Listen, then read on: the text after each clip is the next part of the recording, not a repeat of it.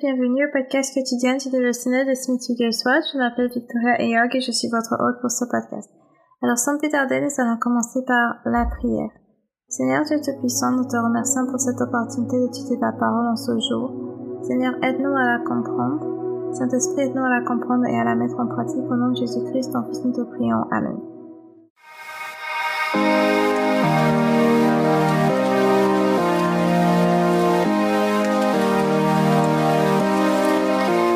Le titre de l'enseignement d'aujourd'hui, c'est Ceux qui ont faim et soif. Le titre de l'enseignement d'aujourd'hui, c'est Ceux qui ont faim et soif. Donc nous allons lire Matthieu chapitre 5, verset 6 à partir de la Bible du Semeur et ensuite nous allons lire euh, Psaume chapitre 42 à partir de la version 8 secondes. Donc nous commencerons par Matthieu chapitre 5, verset 6. Heureux ceux qui ont faim et soif de justice, car ils seront rassasiés. Maintenant, psaume chapitre 42. Comme une biche tourne la tête vers le cours d'eau, je me tourne vers toi, ô Dieu. J'ai soif de Dieu, du Dieu vivant. Quand donc pourrais-je aller me présenter devant Dieu? Mes larmes sont le pain de mes jours, comme de nuit, de mes nuits. Sans cesse, on me répète, ton Dieu, où est-il? Où est-il donc? Alors que j'épanche mon cœur, je me souviens du temps où avec le cortège je m'avançais marchant avec la foule vers le temple de Dieu, au milieu de la joie et des cris de reconnaissance de tout un peuple en fait. Pourquoi donc, ô mon âme, es-tu si abattu et gémis-tu sur moi? Mets ton espoir en Dieu, je le louerai encore car il est mon sauveur. Mon Dieu, mon âme est abattue. Voilà pourquoi je pense à toi du pays du Jourdain, des cimes, de l'Hermont et du mont Mithéar. Un abîme en appelle un autre, au grandement de tes cascades. Tout est feu et tes lames en déferler sur moi. Que le jour, l'Éternel, me montre son amour. Je passerai la nuit à chanter ses louanges et j'adresserai ma prière au Dieu qui me fait vivre, car je veux dire à Dieu, lui qui est mon rocher, pourquoi m'ignores-tu? Pourquoi donc me fait-il vivre dans la tristesse, subissant l'oppression de l'ennemi. Mes membres sont meurtris, mes ennemis m'insultent sans cesse, ils me demandent ton Dieu, où es-tu donc? Pourquoi donc, ô mon âme, es-tu si abattu Et gémis-tu sur moi? Mets ton espoir en Dieu, je le louerai encore, mon Sauveur et mon Dieu. Parole du Seigneur Dieu Tout-Puissant, nous rendons grâce à Dieu. Donc aujourd'hui, nous parlons de ceux qui ont faim et soif de justice. Donc ceux qui ont faim et soif de la justice de Dieu seront rassasiés. Ceux qui ont faim et soif de la justice de Dieu seront rassasiés.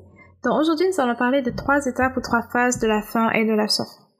Euh, premièrement, on va commencer par quand quelqu'un a un non-croyant. Les gens ont tendance à dire que chacun a, disons, un trou à l'intérieur de son cœur, pour ainsi dire, euh, qui, a, qui ne peut être rempli que par Dieu, dans un vide que chaque être humain ressent qui ne peut être rempli que par Dieu. Tant que tu n'as pas Jésus dans ta vie, tant que tu n'as pas Jésus dans ta vie, tu sens que ce vide est là, et rien ne peut le combler. Il y a certaines personnes qui ressentent ce vide très vite, très tôt, mais qui ne comprennent pas que c'est en fait l'absence de Jésus dans leur vie qui fait que ces personnes sentent ce manque, ce vide, et ces personnes essayent de combler cela dans tout et rien, dans la drogue, dans les amis, dans les gens, dans la nourriture, euh, dans le sexe et tout un tas d'autres choses. C'est comme ça que certaines personnes se retrouvent dans tant d'addictions parce qu'elles essayent de combler un vide euh, elles essaient de combler un vide et elles-mêmes ne réalisent pas que ce vide-là, en fait, il n'y a que Jésus qui puisse le combler. Donc, c'est une sorte de faim, une sorte de soif. Cette personne cherche partout ce qui va la rassasier, ce qui va, ce qui va atténuer sa soif, mais rien. Elle essaie, elle essaie, elle essaie, mais rien ne marche.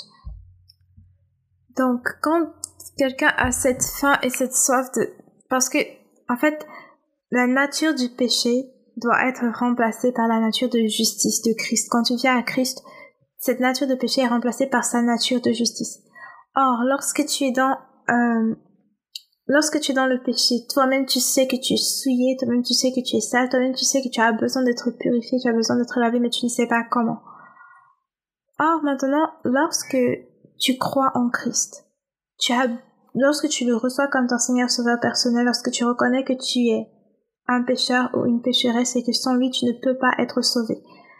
Lorsque tu viens à lui et tu lui demandes de te sauver, lorsque tu fais de lui ton Seigneur et ton Sauveur personnel, maintenant tu es, il, retire ta nature de péché et il te donne sa nature de justice, ton esprit est recréé à l'image de Christ et maintenant tu as reçu le Seigneur Jésus, il vit maintenant en toi. Tu comprends? Donc tu es une nouvelle créature. Maintenant, la deux, maintenant, on suppose que maintenant que tu es venu à Christ, en temps normal, ce que tu dois faire maintenant, c'est commencer à lire la parole de Dieu, pas une fois, pas deux fois, pas trois fois par jour, mais vraiment être en contact avec la parole de Dieu autant de fois que possible dans ta journée. Genre, tu consacres du temps à utiliser la parole de Dieu. Donc, en temps normal, comme je t'ai en train d'expliquer, quand tu viens à Christ, maintenant, tu, tu te consacres à écouter la parole de Dieu, la mettre en pratique, écouter la parole de Dieu, la mettre en pratique. Maintenant, on entre dans la, deuxième phase de faim et de soif. Tu es chrétien, tu crois vraiment en Christ, tu as donné ta vie à Jésus, tu lis la Bible, tu es probablement actif dans ta communauté religieuse, tu étudies la parole de Dieu, tu obéis à la parole de Dieu, mais tu sens qu'il y a quand même encore quelque chose qui manque. Tu sens qu'il y a quelque chose qui manque. Euh, tu sens qu'il y a, il y a un aspect du christianisme que tu ne vis pas. Généralement, c'est le baptême du Saint-Esprit. Il y a certaines personnes qui, le jour même où ces personnes viennent à Christ, reçoivent le baptême du Saint-Esprit. Il y a d'autres pour qui ça arrive un mois plus tard, deux mois plus tard, trois ans plus tard, cinq ans plus tard, dix ans plus tard. Pas pour dire que c'est Dieu qui veut que ça arrive plus tard, mais si tu veux recevoir le baptême du Saint-Esprit le même jour où tu es sauvé, tu peux le recevoir. Et là, c'est certaines personnes qui ne croient pas au baptême du Saint-Esprit. Et du coup, euh, ces personnes se privent de recevoir le baptême du Saint-Esprit, déjà parce qu'elles n'y croient pas. Parfois, c'est dans leur église qu'on n'y croit pas. On ne croit pas au baptême du Saint-Esprit. On ne croit pas au miracle. Donc, on croit que c'est écrit dans la Bible, mais on ne croit plus que c'est réel pour maintenant les miracles, chasser les démons, imposer les mains malades, tout ça. Des églises, il y a des églises où ils n'y croient plus du tout. Et du coup, euh, les fidèles, par conséquent, n'y croient pas non plus. Du coup, tu marches avec le Seigneur, mais il y a le côté surnaturel du christianisme que tu n'as pas. Donc, tu as le côté parole de Dieu, le côté écrit, parole écrite, le côté oui, prière, mais tu pries parfois juste par formalité, tu ne sais pas s'il y aura des résultats, tu... Bref, le côté surnaturel du christianisme, tu ne le connais pas vraiment. Et là, tu as besoin du baptême du Saint-Esprit. Il y a une histoire ici qui est très intéressante, partagée dans le dévotionnel de Smith Wigglesworth. Il parle d'un monsieur qui était dans une église euh, et une église en Suisse. Et dans cette église, ils priaient, ils disaient la parole de Dieu, ils avaient des réunions et tout, ils prenaient la communion, bref, l'église classique quoi. Mais euh, ce, ce frère en Christ sentait qu'il manquait quelque chose à son christianisme et à chaque fois il s'en plaignait. Il disait que dans cette église ils étaient pauvres, qu'ils ne sentaient pas la vie dans l'assemblée, qu'il il avait faim, il avait soif, il sentait qu'il y avait quelque chose qui manquait mais il ne savait pas quoi. Et c'était une église où on ne croyait pas au baptême du Saint-Esprit, on ne croyait pas au parler en langue, on ne croyait pas au fait d'imposer les mains aux malades et toutes ces choses, tous ces miracles dont Jésus parle dans la Bible. Donc, eux, ils voyaient ça comme étant quelque chose du passé, pas quelque chose de maintenant. Et il y a plusieurs églises et plusieurs chrétiens qui pensent encore comme ça. Donc voilà que on vient dire à cet homme qu'il y a un homme qui est venu d'Angleterre qui, qui parle du parler en langue, des miracles et autres, ce genre de choses. Et il se dit, je m'en vais là-bas pour challenger cet homme, je m'en vais là-bas pour lutter contre cela. Je sais que toutes ces choses sont fausses. Parce qu'il y a des gens qui pensent que le parler en langue, ça ne vient pas de Dieu, alors que c'est dans la Bible. Donc maintenant, ils arrivent, le, monsieur arrive à l'endroit où il y a des réunions. Ces réunions, on dirait quelque chose de trois semaines avant qu'ils soient impactés. Mais il y va et il s'attendait à challenger la parole qu'il entendait. Alors que la parole, dans la parole qu'il entendait et les manifestations de la puissance du Saint-Esprit, ça a, euh, ça a atténué sa faim et la soif qu'il ressentait et il a su c'est ça qu'il me manque, c'est ça que je cherche. Et au bout de trois semaines, il a fini par recevoir le baptême du Saint-Esprit et il a su voici enfin ce que je recherchais, voici ce qui me manquait, voici ce qui manquait à mon christianisme. Donc plusieurs chrétiens vivent une partie du christianisme et une autre non. Donc ils connaissent les Écritures mais ne vivent pas la puissance des Écritures. Nous savons que Jésus disait euh, euh, si vous ne croyez pas en moi, même pour les paroles que je dis, croyez en moi pour les signes les miracles que vous me voyez faire. La, parole de Dieu n'est pas seulement parole, mais elle est puissance.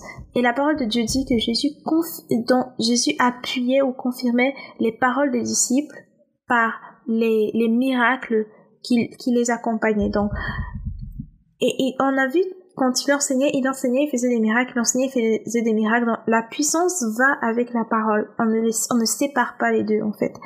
Si tu te concentres seulement sur la puissance, euh, plusieurs personnes se sont perdues en se concentrant juste sur la puissance. et ne marche plus dans l'obéissance à la parole de Dieu, mais jusqu'à un certain niveau marche dans un certain degré de puissance et d'autres se sont même perdus à chercher la puissance ailleurs et puis dans la parole de Dieu. Donc si tu te concentres juste sur la puissance, tu vas te tromper. Si tu te concentres juste sur la parole, tu ne vas pas expérimenter la puissance. Donc tu as besoin de, tu as besoin de la parole de Dieu et de la puissance de Dieu pour que pour que tout ça fonctionne comme c'est censé fonctionner. Donc Maintenant, le troisième point dont je veux parler, c'est maintenant, une fois que tu as reçu le baptême du Saint-Esprit. Il y a certaines personnes qui se disent, bon, j'ai reçu le baptême du Saint-Esprit, je parle en langue, c'est bon, ça s'arrête là, je vais parler en langue juste dans mon église, euh, pendant nos réunions de prière, et je vais parler en langue quand je serai chez moi, prier pour moi, ma famille, et puis c'est tout. Ils se disent que ça s'arrête là. Or, le baptême du Saint-Esprit ne s'arrête pas juste en parlant, en, parlant en langue. Quand tu reçois le baptême du Saint-Esprit, c'est un peu comme quand tu prends un tissu pour le colorer, pour, tu veux qu'il prenne la teinture tu le trempes dans la teinture et chaque fibre du tissu prend la teinture. C'est ça le principe du baptême du Saint-Esprit. Donc maintenant que tu as reçu la plénitude du Saint-Esprit, parce qu'en fait, quand on reçoit le Saint-Esprit, c'est pas une partie de lui, c'est tout lui qu'on reçoit. Donc quand tu as reçu tout le Saint-Esprit, tu es censé pouvoir marcher dans sa puissance à 100% tout le temps. Et là, certains chrétiens ne marchent même pas dans sa puissance, même pas dans 1%, 1% de sa puissance de temps en temps. Tu vois un peu ce que je veux dire? Or, mais le Seigneur veut que tu marches dans la puissance de la plénitude du Saint-Esprit tout le temps. Et pour arriver à ce stade, donc justement, il faut que c'est une décision personnelle en fait, que chaque jour, tu vas te mettre hors du chemin et laisser le Saint-Esprit agir, te soumettre au Saint-Esprit, obéir à ses instructions, obéir à la parole, parce que la première manière dont tu vas obéir à ses instructions, c'est par les instructions écrites qui sont dans la parole de Dieu. Comme quand il dit impose les mains au malade, tu ne réfléchis pas, tu vas au malade, tu vas vers lui, tu lui imposes les mains, par exemple. Plus tu vas faire ça, plus tu montres au Saint-Esprit, je suis obéissant, je veux te suivre. Et plus tu vas donc continuer d'obéir, obéir, obéir, plus tu vas aussi expérimenter cette puissance parce qu'elle est déjà en toi, mais il faut maintenant que tu te soumettes pour pouvoir expérimenter cela et vivre cela dans ta vie. Donc, je clôture avec la citation de Smith Wigglesworth pour ce jour. Si jamais vous voyez une promesse dans la Bible, appropriez-vous d'elle. Si jamais vous voyez une promesse dans la Bible, appropriez-vous d'elle. Nous prions. Seigneur éternel, Dieu Tout-Puissant, nous te remercions pour tes enseignements qui nous éclairent. Nous prions maintenant pour toute personne qui n'est pas en Christ, qui n'a pas encore reçu Jésus comme Seigneur Sauveur personnel. Que ton Esprit Saint crée une conviction dans cette personne pour qu'elle comprenne qu'elle vit dans un état de péché et qu'elle a besoin d'être sauvée et que cette personne se tourne à Christ.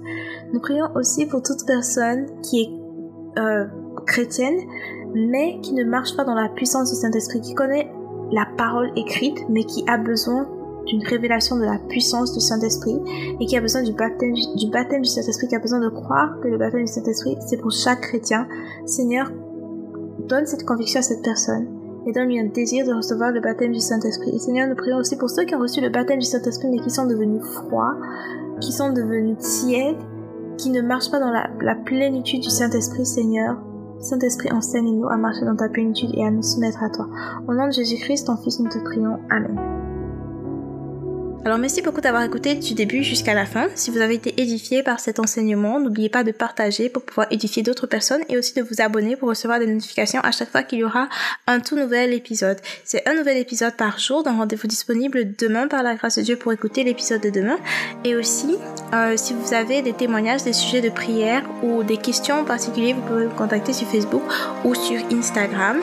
Euh, mon nom c'est Victoria Eyog ou docteur Victoria Eyog. Vous pouvez me contacter pour me faire part de vos questions, vos sujets de prière et vos témoignages. Merci beaucoup d'avoir écouté du début jusqu'à la fin. Que Dieu vous bénisse. Au revoir. Et rendez-vous demain par la grâce de Dieu. Bye bye.